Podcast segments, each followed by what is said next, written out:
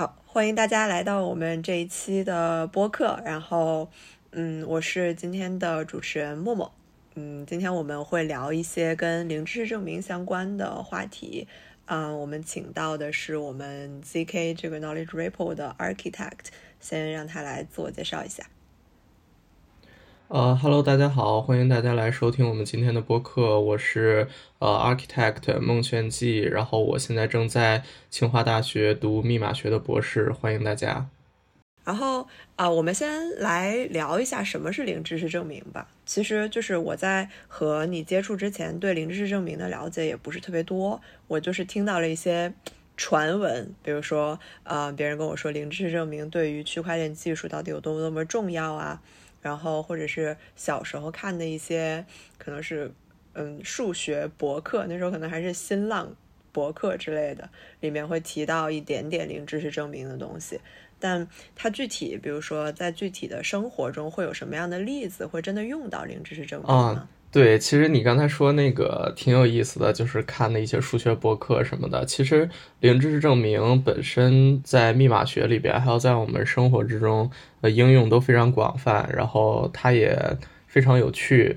呃，像在我们的实际生活之中，其实我们也经常会接触到它，不仅仅是在呃当下大火的各个区块链项目之中，然后用来隐私保护这样。比如我们日常中。呃，任何的想要呃向他人透露我知道一个秘密，但是我又不想告诉他这个秘密，任何这种场景都都会用到零知证明这个例子。呃，具体来讲的话，就像说我们呃去保险公司然后投保，这个时候可能他需要我们的这个身体健康情况，我们的体检报告，我们可能不想。把我们体检的具体数据透露给他，但是我们希望能够证明我们是正是健康的，是满足这个标准的。那这个时候呢，我们就可以通过零知识证明的密码学手段来完成这件事，就是不透露我的具体指标，但是我让你相信我是健康的，这样。哦。那还挺有意思。我之前在投保的时候，一直都会特别的害怕，就是那保险公司不是知道了我的所有事情？对，所以说它能够就是解解决一个隐私的问题，保防止你的隐私泄露。这样，明白。所以其实零知识证明的意思就是我知道一件事儿，然后我要向你证明我确实知道这件事儿，但是我又不告诉你这件事儿是啥。对，就是我让你。我让你相信，哦，我让你知道我知道，但是我不让你知道。那，嗯，我们有没有一个什么，就是更，就是，比如说浅显的例子，可以大概的说明一下这个是什么意思？比如说保险其实是它一个呃现实生活中的应用嘛？啊，对。然后，如如果说，可还有一个比较有意思的例子，就是也是我之前在一个博客上看到的。就是假，比方说现在有一个人，他是一个色盲患者，他不能区分颜色，但是这个时候呢，他因为他不能区分嘛，所以他也不不知道，他也不知道别人是不是这样一个色盲，所以说这个时候遇到另外一个人，我们说刚才那个人是 A，现在遇到另外一个人是 B，B 想向 A 证明自己不是色盲，自己可以区分这些颜色。然后，于是这两个人进行一个协议，他们来进行一个零知识的交互。呃，这个呃 A 呢，他就找来两个颜色不同的小球，一个是蓝色的，一个是红色的，无无所谓。之后，他把这个小球握在两个手里，分别握在两只手里边。之后，这个他去给 B 看，然后 B 先记住。在左手的是什么颜色，右手的是什么颜色？之后这个 A 就说：“那我现在要把手背过去。我把手背过去以后呢，我有可能会交换这两个小球的位置，我也有可能不交换。在他进行了这样的操作之后，他再向这个 B 摊开双手，之后 B 要告诉 A 他是否交换了这个小球。然后我们看这个过程，如果说 B 他确实。不是一个色盲，他能够看清楚颜色，那他就一定能够准确的判断 A 是否交换了这个小球。然后，如果说如果说 B 不能呢，B 也是一个色盲，那 B 就只能去猜。而且 A 的话，它交不交换其实概率是相等的。那么在这种情况下，我们反复的进行这个实验，A 反复的去考验 B，呃，如果每一次 B 都能够通过 A 的测试，那 A 就会相信 B 不是一个色盲。但是在这个过程之中，A 依然是不知道这两个小球的颜色的，他只知道他们，呃，当然这个是就是别人告诉他的了，他得确实拿到两个不一样的。啊，就是在这种情况下，呃，B 呢就零知识的向 A 证明了自己可以区分颜色，这样。明白。所以其实，嗯，如果 B 他一直不停的去挑战这个 A 的话，其实他如果挑战一次，他是有可能蒙对的，对吧？就蒙对的几率还蛮大的。对对，而且准确来说是 A 在挑战 B，就是 A 他通过自己换不换这个小球，相当于是对 B 生成一个挑战嘛。然后对，所以说如果仅进行一次的话，B 确实蒙对的概率还挺大的。明白。那比如说，嗯，因为前一阵我在登录我很久没有用的 QQ，然后，嗯，然后我比如说我忘了我的密码，然后就是各种登录都非常非常的麻烦，它最后有一个验证问题，然后他通过这个验证问题，然后我给他提供这个验证问题的答案之后，我再找回了我的密码。这个过程也属于零知识证明吗？还是说，其实我已经给他提供了一些啊信息或者是知识？对，其实你这个例子非常好。然后，因为确实我也已经忘了我的 QQ 密码了。然后，我现在每次登录，我都是要么用手机扫，要么就填问题。是这样的，就是它看起来很像一个零知识证明的过程，就是似乎我们。呃，没有提交这个我的 QQ 密码，但是我还是通过了这个验证。但是这个过程其实并非是零知识的，因为我在填这些密保问题的时候，比如我们密保问题可能是我的宠物叫什么名字啊，我的车是什么样子的，或者等等的这些问题，这些问题其实也是和我们的身份相关的，我们并没有。零知识的向系统证明，我们相反，我们回答了这些问题，其实相当于透露给了服务器和我们身份相关的知识，即便我们没有透露直接透露关于密码的信息，所以这个过程并不是完全零知识的。明白。所以其实只要有任何信息上面的交换和传递，其实它就不算是零知识。对对，只要说那个呃验证者他获得了。他本不该知道的东西，那他就不是零知识的了。哦，明白。那呃，我们如果这样继续往下聊的话，其实感觉这个技术，嗯，它确实可以解决非常非常多可能隐私或者是匿名相关的问题，但是感觉实现起来其实还是很困难，就是感觉不是那种啊。这个东西就是这样，然后你告诉我说：“哦，好的，零知识证明，我想吧想吧，就是啊，就是这样就可以解决，好像还是挺困难的一件事儿。”呃，就是往往密码学的这个零知识证明协议设计都是非常复杂的，就是很可能一个简单的问题，它的协议可能会洋洋洒洒的写很很多页这样。嗯，哦，I see，这个时候就不得不推荐一下我们。就是在做的这个 knowledge Ripple 也是，嗯，也是今天的 architect 帮我们去做的一个比较简单的，嗯，算是互联网上的目录吧。就是我们会希望，嗯，在一个地方能够把我们觉得比较好的资料比较结构化的整理出来，然后我们把它命名叫做 almost everything you want to know about 啊零知识证明，对。然后这个地方也会持续的更新，如果大家对零知识证明比较感兴趣的话，可以来我们的这个 repo 看一下。好，我们再翻回来说，就是刚才其实我们说到了，嗯，像保险啊什么的，其实嗯会应用到零知识证明，还会不会有一些什么其他的呃项目或者是行业也会用到零知识证明这个技术啊？哦，呃，可以这么说，就像我们刚才举的几个例子，其实都是，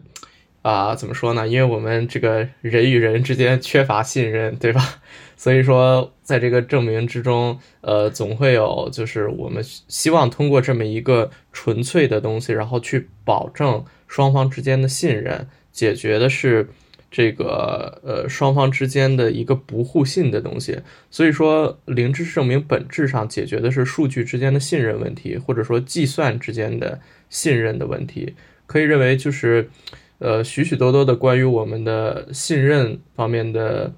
这些存在的问题和方面都是可以依赖零知识证明协议去解决的，呃，包括我们现在的一些区块链项目，呃，包括密码学，其他的很多工具也都是这样。就像我们在这个 REPO 里边提到的一些区块链项目，比如说，呃，很火的 Zcash、Zcoin，就是零零钞零币项目，他们的话就是为了实现在这个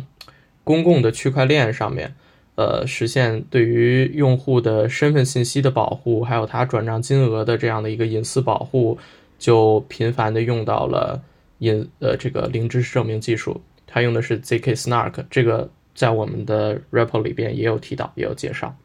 对明白，所以其实哦，原来他们就是这些匿名币是用到了零知识证明去满足了他最后这个所有的转账还有用户的信息是匿名的。对的，比如说那个 Zcash 还有 Zcoin，当然 Zcash 就是 Zcoin 之后的一个改进版。它的话，呃，就是在比如说我要生成一个币，我在铸币的过程之中。呃，我就把这个币的币值还有它的拥有者信息给隐藏起来了。呃，它其中的这个秘密呢，只有真正的拥有者可以知道。然后，真正的拥有者在想花这个币的时候，就把自己知道的秘密，呃，生成一份零知识证明，把这个零知识证明呢贴到公共的账本上，同时指出这个币的序列号。那当这个序列号还有这份证明被贴到账本的时候，大家都可以去验证。大家都可以看到他这个证明，都可以验证哦，那他的确知道这个币的秘密，那么他就确实可以把这个币花掉，这就是他呃用到灵知生命的一块思路。嗯，然后呃，那刚才反正提到呃，你是在清华学密码学嘛，对吧？嗯，然后其实就是我是一个普通的就是工科生，然后就密码学啊，或者是。就是数学院系里面的各个专业方向，对我来说都是感觉非常的高级和神秘的。然后，呃，或者是其实有很多你们研究出来的理论，然后我们可能会被就是去学习和应用，但是一些特别具体的，嗯，比如说名词之类的，我们倒不会特别的去探究它到底是什么意思，或者是是怎么来的。但在这个方面，可能你们在学术上面会探讨的比较多。就是比如说举个例子，就零知识证明的这个证明，可能对我来说就是高数课本上面的一个词，他甚至都不会仔细的讲它的定义是什么，我只要死记硬背说啊好的，它就是这样就好了。那就是对证明这件事，你们会有一个什么样的，就是你自己吧，会有一个什么样的看法，或者你看到有没有什么一个比较好的解释，说到底什么是证明呢？对，可以说这个证明的话是一个我们觉得比较抽象的概念。当然，首先我刚才有一点我我想提，我们也是普通人，好吧，我们也是很普通的人。然后这个 有句话讲，大家就是专业方向不一样。对对对，有句话讲叫说数学家是把咖啡变成数学定理的机器嘛。当然我就不是，我只是嗯，就是就是把咖啡变成咖啡的机器，可能是。然后这个的话，我我们当然我们回来继续说证明啊，就是在这个数学的眼里边，其实证明这个词它也是有一个发展的历史的。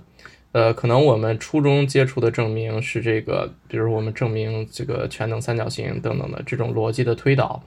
呃，事实上，在这个古代的时候，在古希腊的时候。呃，数学证明最早就是发源于此。他们发现了这些公理与逻辑啊，然后尝试用三段论去一次次的呃一环接一环的推导，然后来发现新的定理。呃，我记得我在读本科的时候，呃，我的数学院的院长当时跟我们讲说，这个呃数学呢，它就是是讲逻辑的，那每一个定理呢，我们都确保是给出的是正确的。呃，当然它可能没那么有用，它可能一开始没那么有用，当然就是它一定是正确的，因为它是从逻辑推导的。他当时说，他说这个可能哲学家呀，他们。这个在发展的时候会发发现，比如说前面的这个黑格尔啊，他们的理论，那我现在认为我是错的，我现在认为他们是错的。但是数学家不可能去呃发展到后边，然后去攻击高斯、攻击欧拉，这样是不可能的啊。所以就是证明呢，它首先是基于这个逻辑推导，之后在呃二十世纪初的时候。这个我们原始的这一套证明呢，就被抽象成了符号，在这个呃希尔伯特等等的大数学家他们的工作下呢，这个证明演化成了符号推理，就是呃很多时候我们是通过一些符号的呃推导和计算，然后来证明一些呃新的定理。当时人们还觉得，就是那我既然这些证明往往都是一些符号的来回的推理，那我是不是可以通过这个机器，就是我们的计算机，然后来，呃，让计算机去控那个阅读这些符号，然后使用这些符号去计算、去推理，来自动的帮我们完成定理的证明啊？呃，后来发现呢，这个也是不现实的，也因为这个不不一定是说所有的定理。呃，都可以被这个呃计算机去证明，而且有些定理呢，我们是不知道，我们是既不可以证明，也不可以证伪的。这是也是一个很神奇的定理，叫做哥德尔不完备性定理。就是这都是我们证明的一个发展路径。那么，呃，时间再往后走，就终于快到了我们这个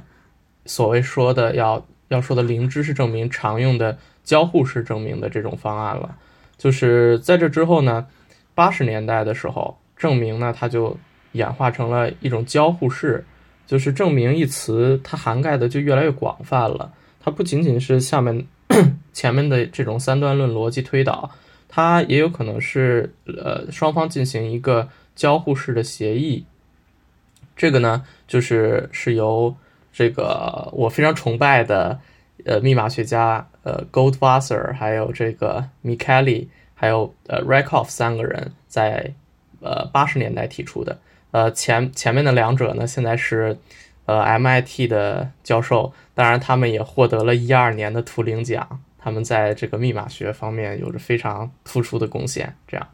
所以说。呃，到了他们发展的这个时期呢，证明也变成了一种交互式的方式。交互式的方式，就像我们刚才提到的，比如说那个呃色盲的那个例子，还有包括我们和保险公司之间，其实也是一个交互，就是我们生成这么一个交互的脚本，进行这么一个协议。那么在完成这个协议之后呢，我们都可以达成我们的目的。嗯，这就是证明这个词的前世今生。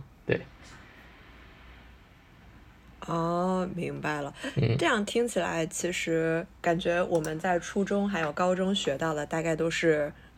很很早之前的证明。感觉最近，呃，可能几几十年证明的这个概念，很大程度上被拓宽了。其实，对对对，其实很多概念都是这样的。但是它也不代表我们之前学的东西是错的。对，它只是进行了一个新的拓展。明白，感觉嗯，如果是这样的话，交互式证明，如果这个概念大概是在比如说八十年代左右被提出来的，对对，嗯，那大概就是和乔布斯 差不多刚刚离开，离开苹果的时间是吗？对，嗯。那感觉，如果因为乔布斯是一个可能对大家来说比较啊容易识别的时间上面的概念，嗯，然后如果以它为一个时间线的话，这个东西其实是一个真的是比较新兴的嗯领域和就是概念的样子。对，所以感觉如果交互式证明，就是所以零知识证明其实是交互式证明的一种，对吧？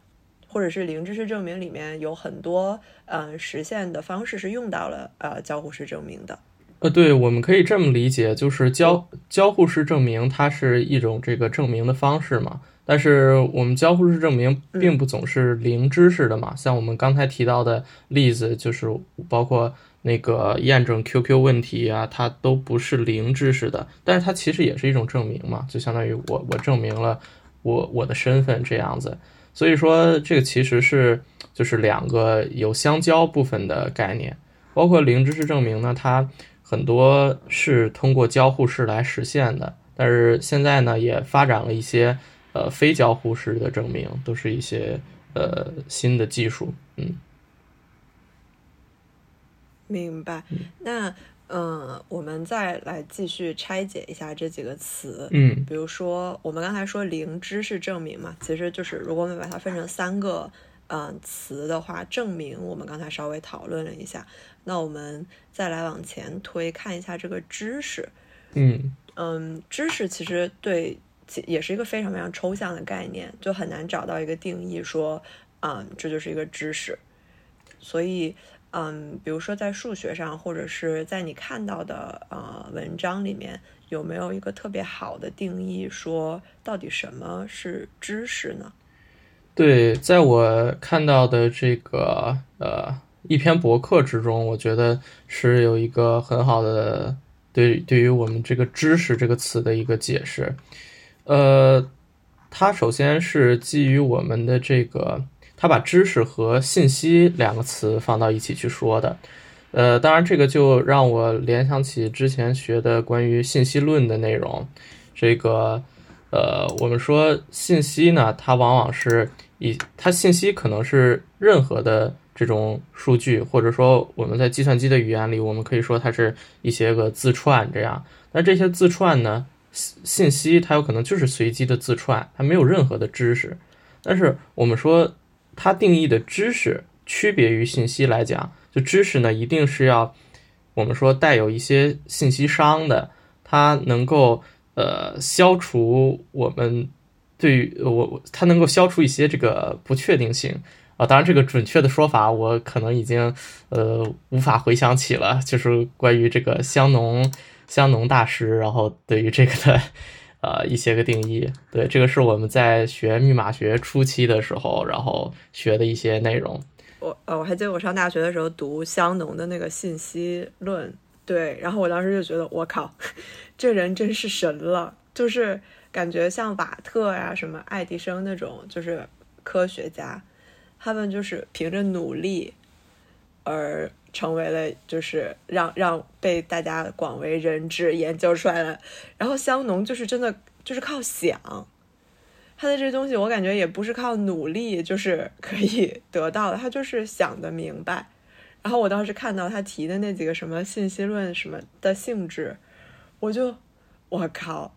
就觉得太厉害了。然后后来我看就是 MIT 有一个实验室吧，他们就在研究说为什么。就是这个呃，有一些内容它特能够做成病毒式营销，然后他们是一个做社会学的呃 lab，最后他们就最后就是引用了香农的信息论去解释这个问题。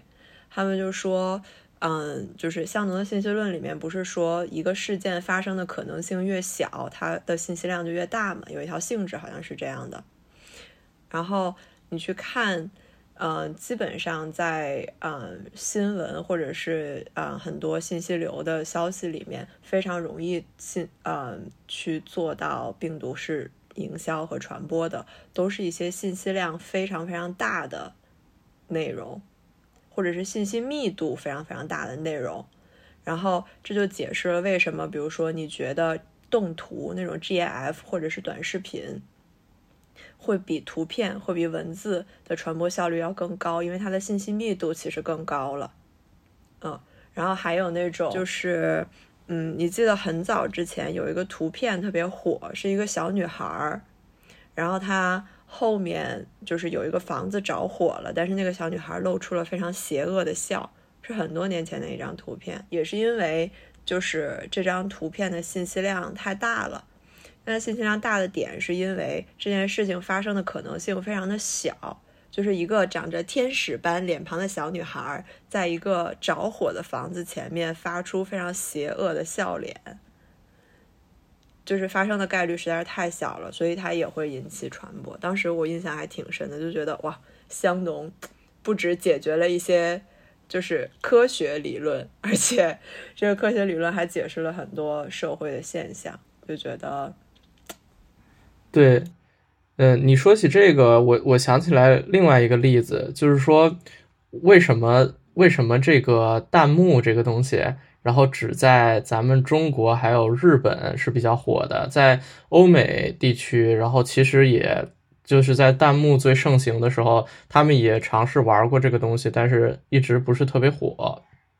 原因就是因为原因就是因为这个中文还有日语，它的。尤其是中文吧，它的信息商是最大的，就相比于英文还有这个呃拉丁语系的其他的一些语言来说，这个中文的信息商是最大的。就是我们在看视频的时候，它跳出来的这个弹幕，那往往是飞快的，就是我们需要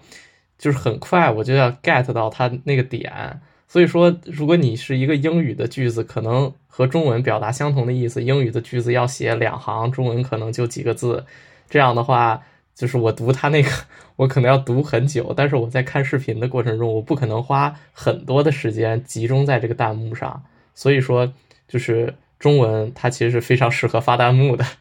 还有一点就是，像那个联合国的很多文件，这是据传，据传联合国的文件，这个都会有各个同一份文件会有各个语言的版本嘛。然后往往是别的国家的是非常厚。中文的可能就相对来说是最薄的，这样。然后，那我们再继续话说回来，我们说这个零知识证明，嗯，就是我们其实一开始去做这个，就是我们现在和呃 Architect 一起在做这个 Report 的时候，也是这样的一个想法，就是我们觉得可能很多的信息互联网上都已经是有了的，不管是区块链里面大家想去了解一些 Web 三的应用开发，还是想去了解一些零知识证明。这样的比较小众，或者是呃没有那么多人在热衷研究的领域，其实很多很多的信息在互联网上都已经有了，只不过可能在现在的情况下，搜索或者是筛选，嗯，找到比较有用的信息是比较困难的。嗯，但是如果我们能够比较好的把一些质量比较好的内容，嗯，筛选出来，并且用一个比较好的结构把它们组织起来，其实就是。嗯，我们觉得从信息变成知识的一个过程，我们觉得这个过程就是其实是非常非常有价值的。然后也觉得我们的 Ripple 做到了这一点哈。然后希望大家有空去看一看我们的 Ripple。然后如果你感兴趣，或者是你对零知识证明本身，对，然后如果嗯你对零知识证明本身也有一些啊研究或者是什么的。你也欢迎大家就是来我们的这个 report 里面进行一些贡献，可以把你知道的或者你想分享的，或者你觉得有哪里我们嗯说的可能需要调整和改进的，都欢迎到我们的这个 report 里面来和我们进行一些交流和沟通。好，那我们前面说到了证明和知识，然后其实前面也稍微提到了一些关于到底什么是零知识这个概念。那我们继续再往下面来说，就是对于比如说在密码学里面，它呃属于一个比较新的领域吗？还是就是嗯，就是想试图理解一下它嗯在密码学里面的位置大概是一个什么样的位置呢？呃，可以说它是在这个上世纪八十年代提出的嘛。呃，之后他在提出了以后，也吸引了很多密码学家的兴趣和关注。所以说，呃，它这个发展还是比较快的。像最近呢，也有很多，尤其是在这个零八年，呃，中本聪提出了比特币，然后这个区块链大火了以后，呃，也是很多人发现哦，很多的这个密码学的技术啊。呃，包括零知识证明在内的许多的密码学技术都可以应用在区块链技术之中进行隐私保护，所以说他也在这个过程之中大放异彩，也在呃就是近十年之中吧，又被人这个给予了更多的关注。像这个英国剑桥的 Gross 教授，他在这个 ZK Snark 协议里边，他几乎是可能一两年、两三年就给出一个新的协议，就是非常厉害。这样，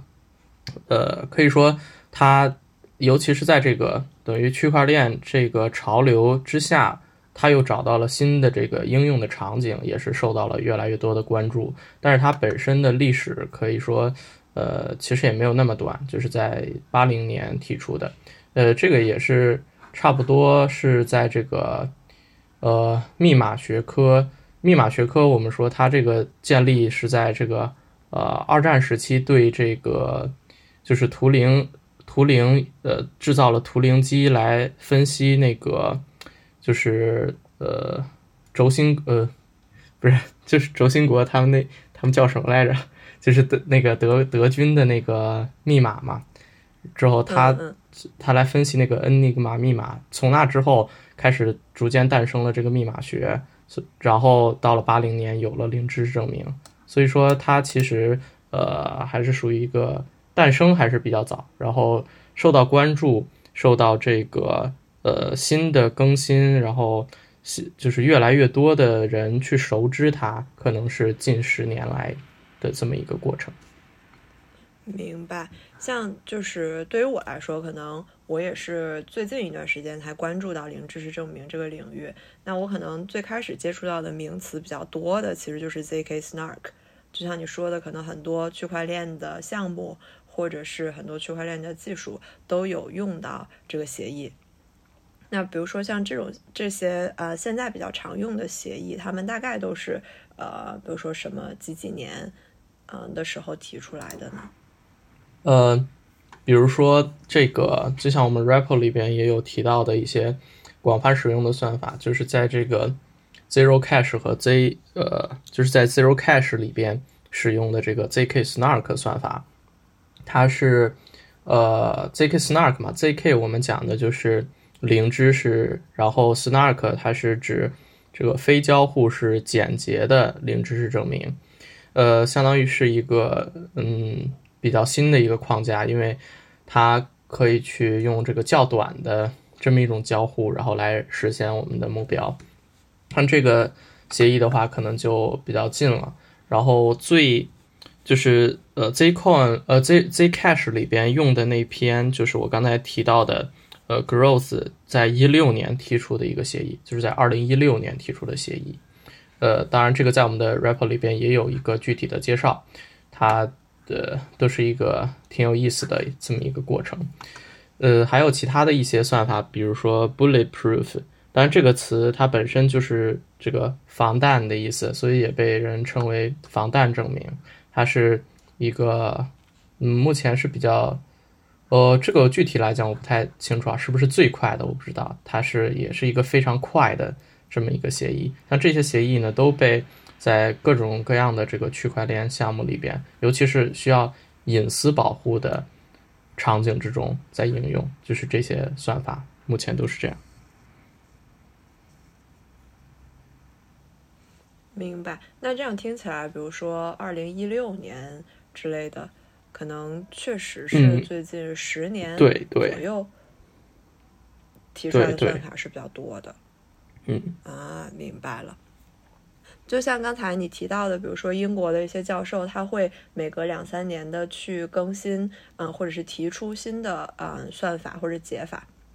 那就是大家在过去的这一段时间里面，针对零知识证明的这些解法优化的一个目标，大概都是什么？或者是大家会用什么样的一个呃维度去衡量说，嗯，我的这个提新提出来的解法是的优异呢？呃，对，就是其实就像你刚才说的，这个零知识证明算法，它其实也是属于算法。呃，这个范围之内的，所以就像说，我们衡量一个算法的呃这些指标，对它来说基本也是这个成立的。比如说，我们也要衡量它的效率，它的效率呃包括这个呃时间复杂度、空间复杂度这样。所以说，其实它它也是属于一个算法的子类，可以这么说。呃，就像我们之前刚，就像刚刚提到的这个 ZK Snark 来说，它叫做非交互式简洁零知识证明嘛。那就像 Gross Gross 教授在一六年提出的那篇协议，呃，在这篇协议之中呢，这个证明者只需要给验证者发两个元素。就可以完成证明。当然，这两个元素我们说它是这个椭圆椭圆曲线上的点啊。这个概念如果大家不清楚的话，也可以关注我们的 REPO 里边也有相关的介绍。它就是发送两个椭圆曲线上的点就可以完成这个证明。当然，它需要有一些其他的设置。所以说我们在衡量零知识证明的时候，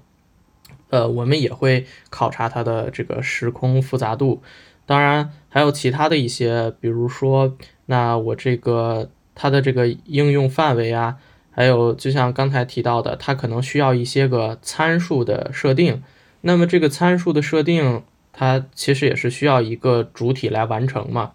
那我们就会看你这个主体是不是我我要引入一个新的可信第三方啊。我们常常在密码学里有这个概念。那如果你这样的话，其实你你还是需要依依赖一个中心的设置的。那我是不是还要有？其他的呃相应的配置，就这些呃更复杂的维度，其实都是我们评价一个零知识证明算法的角度。这样，明白明白。所以其实我可以理解为评价一个零知识证明的算法和就是普通的我们大部分的算法，呃，有很多非常相似的评价的体系，比如说时空呃复杂度这些。对，嗯，呃，会有什么特殊的评价的维度吗？特殊的就是，比如说像我刚才说的，就是你这个算法，呃，它一就是需不需要依赖其他的什么组件？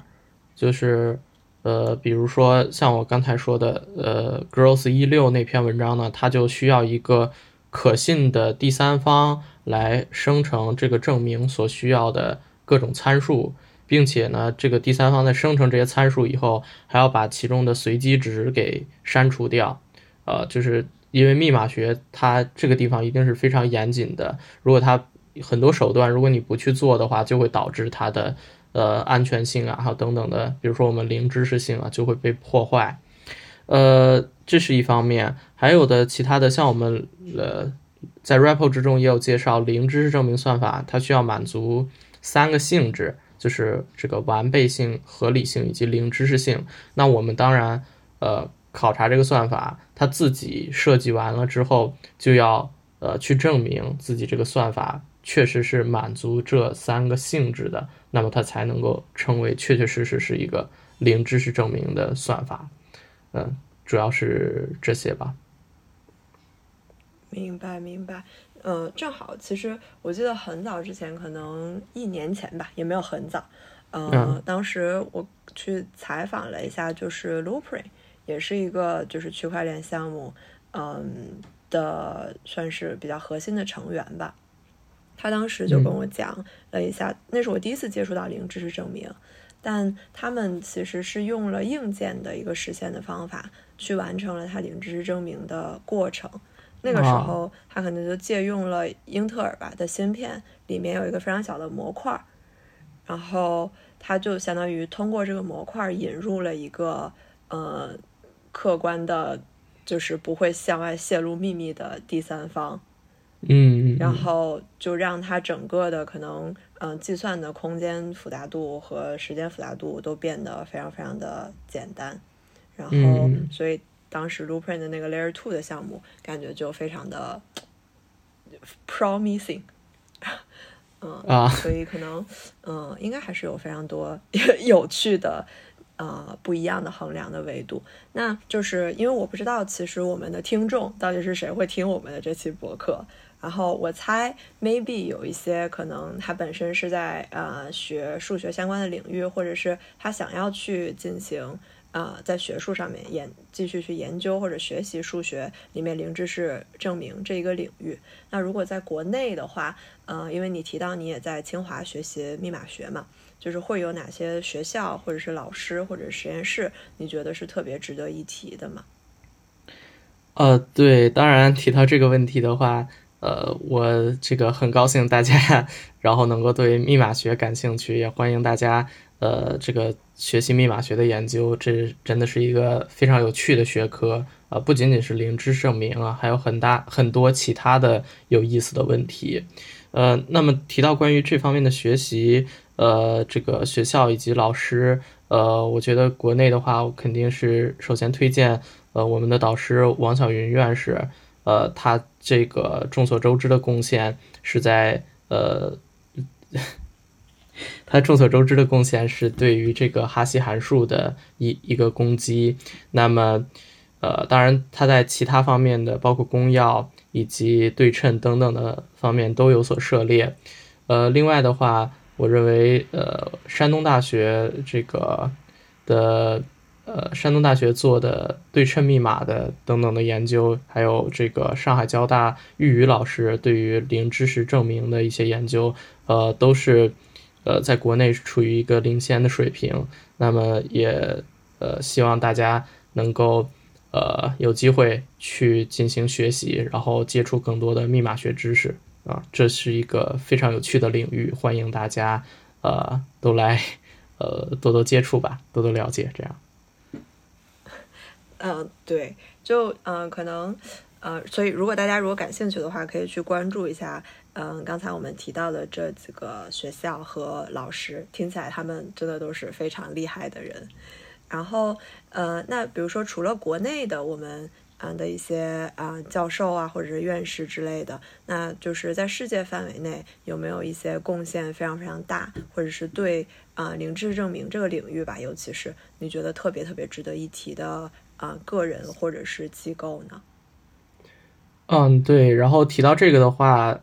那这个不得不提的就是，呃，零知识证明的几位奠基者，像我们刚才提到的，呃，美国的 Goldwasser 还有 m i k a e l 两位教授，他们是呃 MIT 的教授，呃，两这两位一直在合作，他们也在一二年的时候，这两位共同获得了图灵奖，呃，并且这个 Goldwasser 他也是美国工程院的院士，他在去年二二一年的三月份。获得了那个杰出女科学家奖，就是她不仅仅是在零知识证明领域，也在整个密码学的呃许多其他领域，经常你经常会见到这个名字，呃，可以说她这个贡献是非常突出的，也是很伟大的一位科学家。这样，明白。那感觉如果我在 Google 上面，或者是嗯，在搜索引擎上面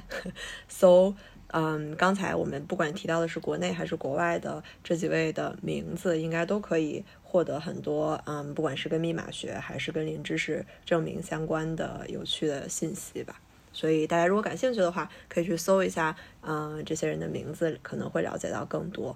然后嗯，对于我来说，可以给大家推荐 Matrix 六七，这是一个从小伴随我长大的博主。数学博主，然后有一次我还线下遇到他了，然后发现他是一个小学奥数老师，还挺有意思的。他，嗯，我读的他的很多博客，呃呃博客，可能都是跟呃密码学比较相关，然后零知识证明这块儿倒呃没有涉及到特别多，但是确实从他的博客里面我就学到了非常多啊密码学一些可能经常涉及到的概念。嗯，比如说 M D 五，我就是第一次在他的博客里面听听说并且理解的，对，然后而且我看疫情期间他都没有怎么更新他的博客，然后但上个月吧还是上上个月就突然来了一波更新，就还觉得这个人还在努力，已经写了好多好多年了，嗯，哦，然后这样，嗯，对。我们再继续聊回零知识证明，感觉我们每次都在跑题。然后，嗯，那对刚才其实我们提到说有很多嗯算法嘛，然后包括 zk-snark 或者 Plonk 之类的。然后那有没有就是一个比较嗯，就感觉它就这些名词或者是一些简称，就会让一个东西变得非常的神秘。然后又感觉刚才我们聊了这么多，你又要就是符合它是零知识的，然后又要证明，然后嗯之类的，就会觉得它又是一个很难的过程。有没有一个比较简单的例子，或者是一个呃，可不可以帮我们描述一下，就是一个零知识证明大概嗯，就是会是一个怎么样的过程呢？呃，对，就像我们刚才。举的几个例子来讲，比如说那个色盲变换小球的过程啊，还有我们向保险公司证明的这个过程啊，等等的这样的一些个，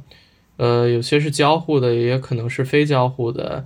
等等的这些过程，其实都是呃零知识证明协议的这么一个例子。呃，零知识证明协议呢，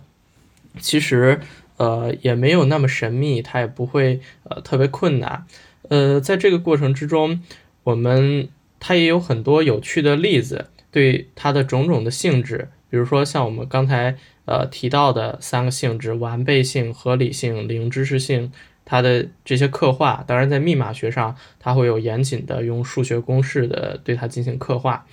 呃，但是我们对它进行理解的话，其实并不会很难。呃，比如说像刚才提到的所谓完备性，就是说，如果我这个证明者他的确知道这个知识，那呃，他是符合我们直觉的，就是他一定能够通过他的这个知识，然后完成这个协议，使得验证者确实相信他，就等于说，呃，我们的协议呢是被这么一个性质呃所要求的，呃，这当然这个性质我们现在看。就是这样解释出来，也也并不会觉得它很突兀嘛，因为这个和我们直觉是相同的。如果你有这个知识的话，你那你就就能够去通过，对吧？这个其实和我们的直觉是相符合的。呃，另外的话，它其中还要取其他的一些性质，包括它的合理性啊、零知识性啊，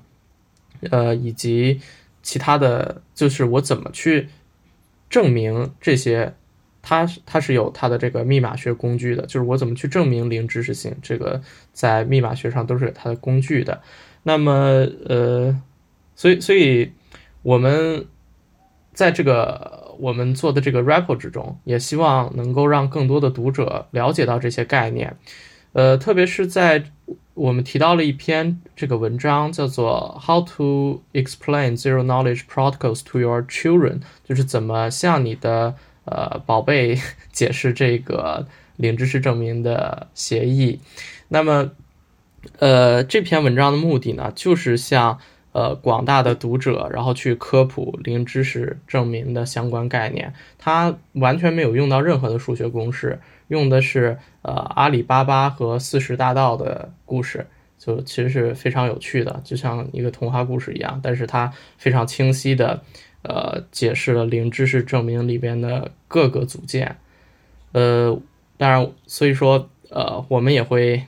在我们在 report 之中，呃，对这篇文章进行了一个解释，呃，我们也会在这个下一期的时候吧，然后主要来讲一下这篇文章，通过这篇文章，呃，来向大家解释，呃，这个看似很神秘、很难的零知识证明协议，它里边到底有。什么样的秘密？对，嗯，我呃在做这个 report 的过程中，其实我就去读了刚才嗯他提到的这个嗯 How to explain zero knowledge protocols to children 这篇文章，就怎么说呢？确实是非常的浅显易懂，嗯，也不说浅显吧，就非常的易懂。然后，而且就是整个讲述的过程，其实也是比较有意思的，可能真的是可以作为。就是睡前故事讲给小孩听的，但可能有一些小孩，他如果真的对这个东西感兴趣，他就会越听越兴奋，也睡不着觉。然后有一些小孩可能听着听着就睡着了。嗯，然后我们可能今天嗯时间会比较有限，我们可能会在下次播客的时候嗯去给大家做一个这篇文章的解读，里面会是嗯会涉及到很多零知识证明的一些核心的构架和比较基础的概念，包括知识提取器和模拟之类的。你看，这些都是通过这篇文章学习到的知识模拟器、模拟 呃知识提取器和模拟。嗯。然后，嗯，另外就是，嗯，其实我们在 Ripple 里面也列了一些推荐大家去阅读的跟零知识证明相关的一些啊文章，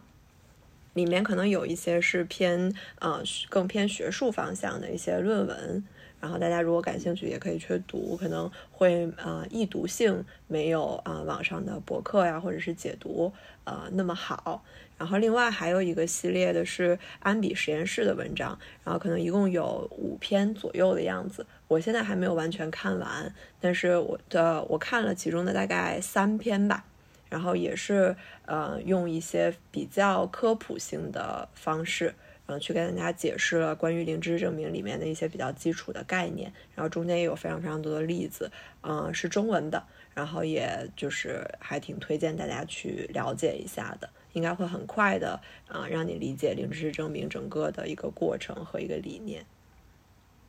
嗯，对的。嗯，好的，那呃，我们今天就先这样，然后看看你还有没有什么想和大家分享的。